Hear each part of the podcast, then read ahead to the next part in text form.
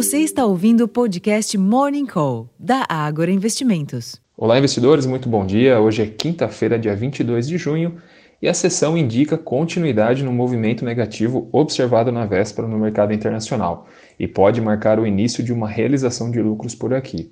Isso porque ontem, após o fechamento do mercado, o Copom manteve a taxa Selic inalterada no atual patamar de 13,75 ao ano. Isso já era amplamente esperado, Porém, o, o, Copom não sinalizou probabilidade de corte na próxima reunião de agosto, o que pode provocar alguma revisão nas estimativas. Nesta manhã, as bolsas europeias já operam em baixa, com apetite ao risco reduzido pelas falas do presidente do Fed ontem, que reforçou a necessidade de mais aumentos nos juros dos Estados Unidos, dado que a inflação ainda persiste né, e, e permanece distante da meta de 2%. E na Inglaterra, o, o, Banco da Inglaterra confirmou as expectativas e decidiu pelo forte aumento de meio ponto percentual na taxa básica do país. Em Nova York, os futuros também indicam abertura no campo negativo e os juros dos treasuries sobem. Nessa madrugada, as bolsas da Ásia tiveram um fechamento misto, com mercados da China, Hong Kong e Taiwan fechados e continuam assim até a próxima semana em função de feriados. E o petróleo, os contratos futuros do petróleo nesta manhã recuam, revertendo parte dos ganhos de ontem também devem pressionar a performance do Ibovespa na sessão de hoje.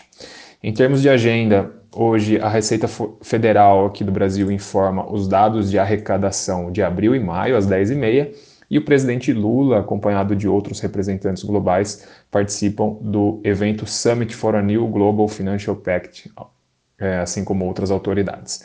Uh, nos Estados Unidos, o presidente do Fed testemunha no Senado americano às 11 horas e serão divulgados o índice de atividade nacional em maio e os pedidos semanais de auxílio-desemprego às 9h30, além das vendas de moradias usadas em maio às 11 horas. Também às 10h55 e 17h30, alguns dirigentes de, do Fed participam de eventos.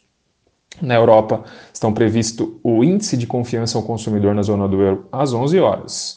Uh, bom, esses foram os principais destaques né, que a gente pode esperar da sessão de hoje. Então, a gente pode observar aí o início de uma realização de lucros né, do Ibovespa, uma vez que, que a sinalização do Banco Central talvez surpreenda negativamente o mercado, a gente pode ter algum ajuste de preços, acho que uma correção é esperada, dado o forte movimento de valorização sequencial que o Bovespa apresentou nos últimos dias e nas últimas semanas.